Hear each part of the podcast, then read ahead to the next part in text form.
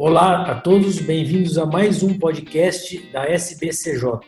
No episódio de hoje, é, contamos com o colega Diego Escudeiro, que vai falar sobre a Single Bundle ACL Reconstruction with Peroneus Longus Tendon Graft, Two Years Follow-up. É um artigo que foi publicado no Journal of Clinical Orthopedics and Trauma em setembro de 2019. Olá, Diego, tudo bom? Tudo bem, Vitor. Queria agradecer aí a, a, a, o convite. Estou muito feliz de, de, de, participar desse projeto. É, esse artigo é um artigo que fala da, da reconstrução do, do, do, cruzado, né, com o uso do tendão do, do fibular, do fibular longo, né. É um, um, um uma das coisas que eu estou estudando bastante recentemente aí, é, e eu acho que é um, um tema legal para a gente é, comentar aí uma coisa que tem sido feita aí, uma coisa nova que, que não faz muito parte da nossa realidade, né? Não, legal, muito interessante, Diego. E como é que poderia falar qual foi o objetivo desse estudo?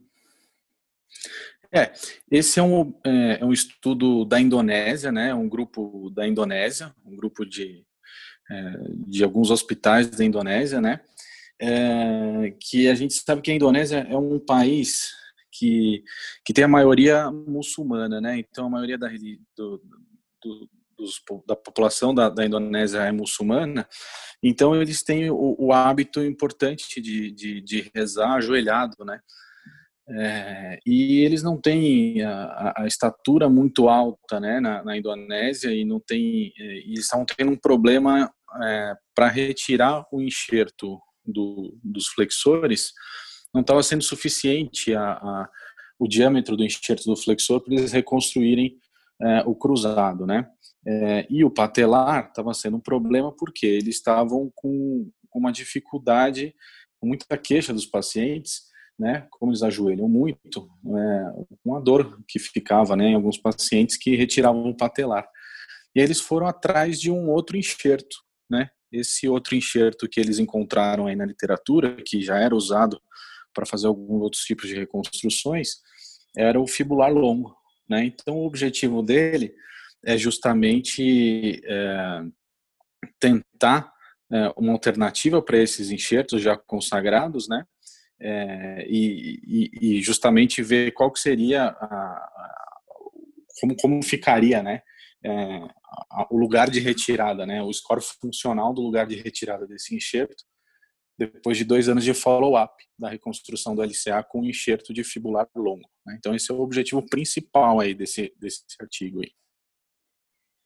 Legal, muito legal. E, de acordo com o artigo, como é que é feita essa retirada do fibular longo? Normalmente, qual que é o tamanho dele em relação ao comprimento, diâmetro? Tem algum ponto ali específico que eles citam ali que a gente tem que tomar cuidado para retirar esse enxerto?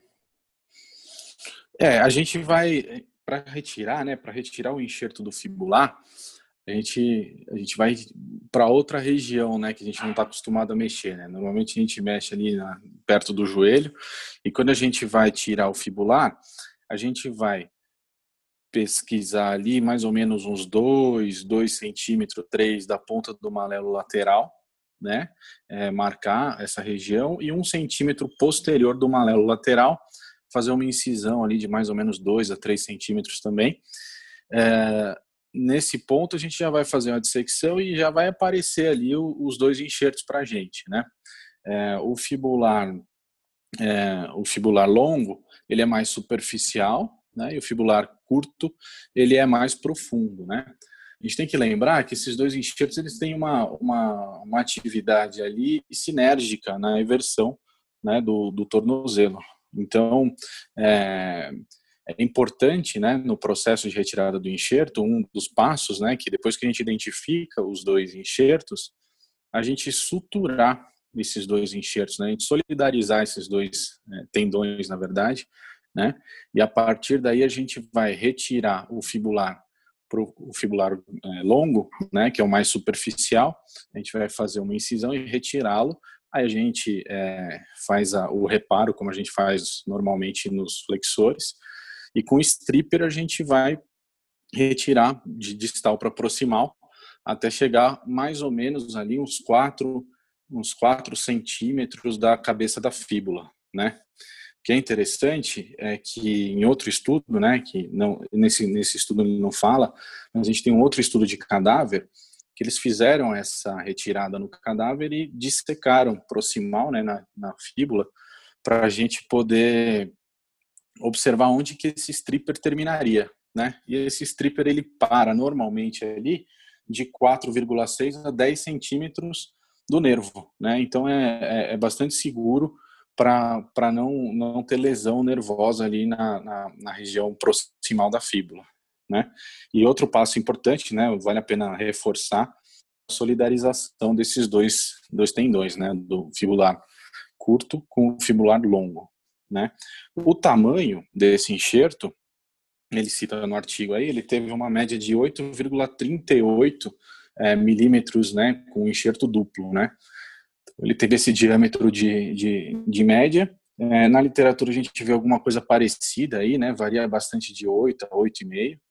E o comprimento, né, dele duplo, né, dele dobrado ao meio ali, a gente vai ter mais ou menos 15 centímetros, né. Então, 8 de 8 a 8,5 de, de diâmetro e uns 15 centímetros de comprimento. É o que a gente vai ter nesse enxerto aí. Legal, um tamanho razoável e suficiente, né? E quando a gente fala de retirada do fibular, a primeira coisa que a gente pensa é uma sequela aí no tornozelo, na força de eversão ou causar algum tipo de instabilidade. É, como é que no trabalho foi realizada a avaliação em relação a isso, essa sequela que a gente tem medo que possa causar no tornozelo? É, exatamente. Né? Toda vez que a gente vai tirar algum enxerto é, diferente aí, né, um enxerto que, que a gente não está acostumado, o principal medo que a gente tem aí é de, de causar alguma sequela no, no sítio de retirada. É, esse foi um dos principais objetivos dele, justamente avaliar essa região da retirada do enxerto. Ele usou dois scores, né, dois scores funcionais aí, é, seguindo a tendência da literatura, que foi o AOFAS, né, e o FADI, né? Então ele fez esses dois, a, a pesquisa desses dois scores antes da cirurgia e depois de dois anos de follow-up, né? Ele teve uma variação muito pequena, né? Então, um, funcionalmente ali, é, os pacientes não tiveram um, um, uma, uma, perda muito grande é, do tornozelo, né? Então, quando ele, esses scores eles veem a limitação, estudam a marcha, a estabilidade, a mobilidade e alinhamento, e o, o resultado foi muito bom depois de dois anos, né? É, quando a gente vê na literatura, a gente vê que a maioria dos estudos que, que, que, que, que, que fazem essa distinção, né, de, da retirada do enxerto é, do fibular e vem e estudam a região, é, eles usam esses, esses dois tipos de scores para poder é, poder quantificar, né, se teve alguma sequela ou não. Alguns estudos fazem até uma análise biomecânica né, mas são muito poucos ainda na literatura é, e os resultados ainda não são significantes. Né, então, o paciente ele não, não sofre, é, na, na, literatura, na grande maioria dos, dos artigos, é, algum dano maior na estabilidade do tornozelo, pelo menos a curto prazo, né, curto e médio prazo, que é o que a gente tem na literatura. Muito interessante. E, Diogo, em relação então ao resultado funcional do LCA, o fibular longo que foi utilizado no estudo, o que, que eles encontraram? É, o, o, quando, gente, quando eles estudaram né, a parte, agora pensando na cirurgia mesmo, né, na reconstrução do ligamento, é, o, o, o, que eles analisaram né, foram índices, também foram scores funcionais. Né, eles analisaram o IKDC, o Lishon e o Cincinnati modificado. E no final, é, isso antes né, da cirurgia e depois de dois anos de follow-up, e o resultado foi uma melhora importante em todos os, os, os scores. Esse mesmo autor, ele tem um, um outro trabalho semelhante, né, que ele faz o mesmo follow-up de dois anos, comparando com outro grupo que reconstruiu o, o, ligamento cruzado com os flexores, né? Então, é, esse outro outro trabalho do mesmo do mesmo grupo relacionou daí comparando, né, os, a reconstrução do ligamento cruzado dos flexores com o do fibular e o resultado foi bem semelhante, não teve é, não teve significância estatística, né, a diferença entre os dois resultados. Então, é, a reconstrução com o fibular duplo, né, é bem semelhante ao, ao, ao aos flexores quádruplos, né, para esse grupo de, de autores aí. Então, é, eles confirmam que, que é realmente um, um, um, bom, um bom enxerto, uma boa alternativa para a reconstrução do ligamento cruzado. Legal, tá ficando uma nova opção aí, uma opção a mais aí de enxerto para as reconstruções. E de acordo com o artigo, quais seriam as principais vantagens, então, da utilização do fibular longo como enxerto no LCA primário, Diego? É, o que a gente já sabe, né, é, é o, a, a, busca dos autores é, é, justamente os pontos fracos daquilo que a gente já tem nos outros enxertos, né? Então ele vai buscar é, nesse enxerto aquilo que os outros enxertos têm, têm como ponto fraco. E quais seriam, né? É, ele cita para a gente a, hipotrofia da coxa, né? Então ele, ele nesse estudo também ele mediu a coxa é, dos doentes antes e, e, e, depois da cirurgia e não teve alteração na circunferência da coxa, né? Então esse é um, é um fator importante, uma vantagem desse enxerto, não houve a diminuição da coxa, né? Antes e depois. É, além disso, é, o, a dor, né, um dos principais causas que eles foram atrás aí, né, o principal objetivo deles irem atrás desse enxerto, né, a dor para ajoelhar, né, então a dor do, da retirada do patelar, então a gente não tem essa dor, é uma é uma vantagem que ele cita para a gente, né, é, e além disso, é, ele ele cita como um, um, um a gente não tem aquele risco de ter aquela é, hipoestesia por, por lesão do, do, ramo infrapatelar ali do safeno, né? Então essa é uma vantagem é, citada pelo autor e ele é um, ele é um enxerto bastante semelhante, né? É, se a gente olhar na anatomia dele, na histologia dele, é bastante semelhante até biomecanicamente, né? Nos testes feitos com os flexores, né? Então é, provavelmente aí os resultados vão ser bem semelhantes, né? Sem a, sem a, a agressão que a gente tem ali na coxa. É muito legal, muito legal que você colocou aí. Na verdade, um resultado igual aos outros enxertos, mas talvez reduzindo bastante as morbidades que a gente tem das retiradas, né? Diego, achei que foi muito legal, muito interessante. Queria que você fizesse aí suas considerações finais em relação ao artigo. A gente sabe que você tem usado esses enxertos. Aonde mais vocês têm usado também, além do, do, do LCA? E suas considerações finais aí para finalizar. Esse é um enxerto, Vitor, que a gente, é, eu acho que é muito importante a gente ter ele no nosso arsenal, né? É, muitas vezes a gente não tem acesso aí a banco de tecido, né? A gente não consegue ter acesso a, a, a, a enxertos de cadáver. E essa pode ser uma alternativa quando a gente vai pensar ali numa lesão multiligamentar, que a gente precisa de mais enxertos além né, do, do, dos flexores, então a gente pode adicionar aí esse enxerto numa lesão multiligamentar, uma reconstrução de uma lesão multiligamentar.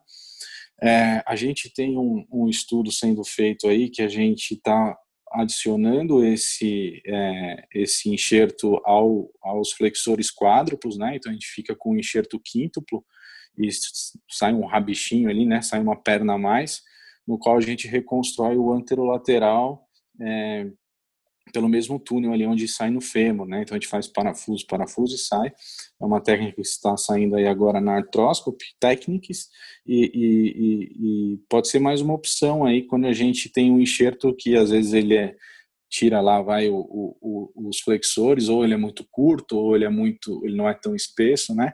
Então esse é um enxerto bastante versátil aí que a gente pode adicionar nas reconstruções que a gente faz e usá-lo também para desenvolver novas técnicas aí, né? Então, acho que é, esse artigo ele ajuda, ajuda a gente a, a, consolidar essa ideia, né? Tem a maioria dos artigos são são artigos da Indonésia ainda, né? Que é o país que mais fa faz reconstruções com esse tipo de de enxerto, mas acho que a gente pode começar a pensar já nessa nessa opção aí e deixar no nosso arsenal porque é um enxerto bastante importante, bastante é, versátil, que a gente pode reconstruir tanto LCP, multiligamentar, acho que tem uma série de coisas que a gente pode fazer com ele aí. Excelente, Diego. Achei que foi excelente. Então fica a dica aí para quem nos escutou de mais um enxerto aí no arsenal do cirurgião do joelho. Queria agradecer a participação do Diego, lembrar que esse artigo está no Journal of Clinical Orthopedics em Trauma, publicado em setembro de 2019. Diego, muito obrigado. É, obrigado pela sua participação. Obrigado, queria agradecer mais uma vez o convite aí e vamos usar esse enxerto aí.